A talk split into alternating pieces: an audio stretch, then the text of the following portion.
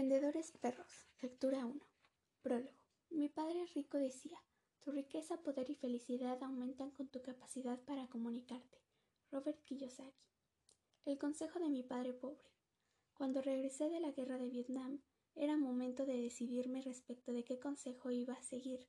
¿Seguiría los pasos de mi padre rico o los pasos de mi padre pobre?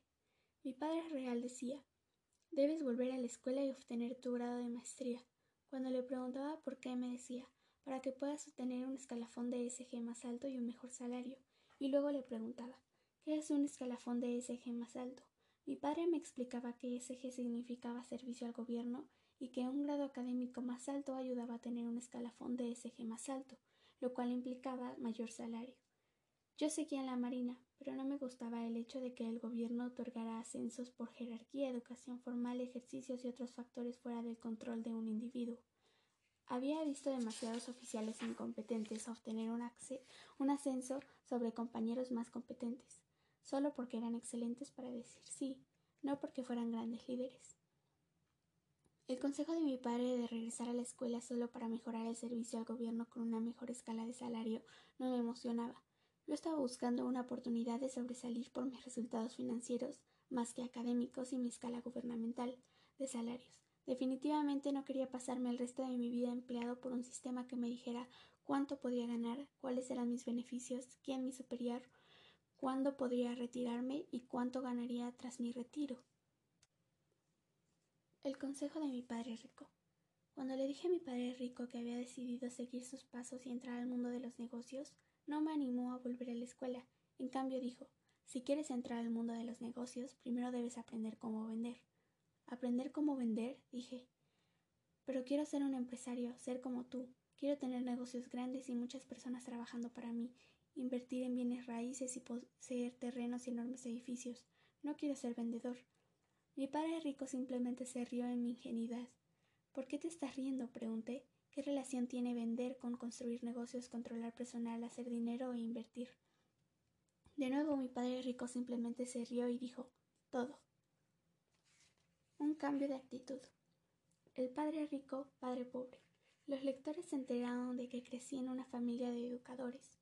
Se esperaba que yo obtuviera una maestría e incluso un doctorado, mientras los altos grados académicos se tenían en gran estima. En el otro lado del espectro estaba el vendedor, en mi familia de intelectuales los vendedores se encontraban en la parte más baja. Cuando mi padre rico me informó que mi primer paso para entrar al mundo de los negocios era convertirme en vendedor, el rechazo familiar hacia los vendedores afloró mi cuerpo, mente y alma. Si pretendía seguir el consejo de mi padre rico, necesitaba un cambio radical de actitud hacia las ventas y convertirme en un vendedor. Hombres de hojalata. Hace varios años Hollywood produjo la película Hombres de hojalata. Se trataba de unos vendedores que iban de puerta en puerta vendiendo revestimientos de aluminio para las casas. Mientras veía la película, me resultaba difícil reír aunque era una película cómica. No podía hacerlo porque la película era la vida real. Cuando estaba en secundaria, mamá y papá dejaron entrar a casa a dos hombres de hojalata. Se sentaron junto a mis padres a la mesa de la cocina y comenzaron su perorata de venta. Cerca de una hora después, los dos vendedores tenían un contrato firmado. Mientras mi madre llenaba un cheque, uno de los vendedores se puso de pie, dio la mano a mis padres y se dirigió a su auto. La venta se había cerrado. Lo siguiente que escuchamos fue el crujir y tronar de la madera. Mamá, papá, mi hermano y yo salimos y bajamos las escaleras. Al pie de ellas se encontraba el hombre de hojalata que se había dirigido al coche. Había tomado una palanca de su cajuela y la usaba para desprender una parte de la fachada de nuestra casa. Mamá y papá se quedaron sin sin habla. Sus rostros mostraban un impacto y desánimo absolutos. ¿Qué están haciendo? preguntó finalmente mi padre. No se preocupe, señor Kiyosaki, solo estamos empezando con nuestro trabajo. El segundo hombre fue al coche y sacó una hoja de aluminio y ambos la clavaron sobre la sección rota de la casa. Ahí, dijo uno de los hombres de hojalata, el trabajo ya está empezado. Cuando recibamos el resto de nuestro pago, regresaremos a terminar. Luego ambos subieron al coche y se alejaron. Durante meses esa esquina de nuestra casa permaneció rota y expuesta con una hoja de aluminio adherida. Mis padres estaban muy molestos. Discutieron y perdieron el sueño durante meses mientras intentaban dar por terminado el contrato y recuperar su dinero. Exigían que arreglaran la, la, esquina de nuestra casa. Recuerdo que mi madre me dijo si tu padre padece un ataque cardíaco y muere a causa de lo que esos dos vendedores le están haciendo pasar, nunca lo perdonaré. Yo también estaba muy preocupado por la salud de mi papá. Los hombres de hojalata nunca regresaron.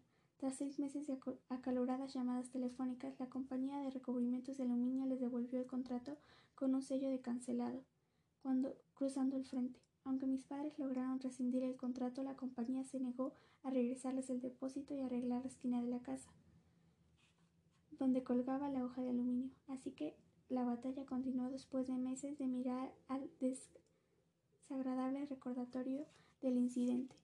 Vino un vecino, desmontó la hoja de aluminio y recuperó el daño causado por la palanca. Desde ese entonces, lo único que mis padres podían decir de todos los vendedores era que todos eran escoria, estafadores, flojos, mentirosos, deshonestos, oportunistas, vagos y otros adjetivos igual de descriptivos. Alrededor de diez años después del suceso de los hombres de hojalata, mi padre rico me estaba aconsejando convertirme en vendedor profesional. Mientras hablaba, lo único que me pasaba por la cabeza era ¿cómo voy a decirle a papá que aprenderé a ser un hombre de hojalata?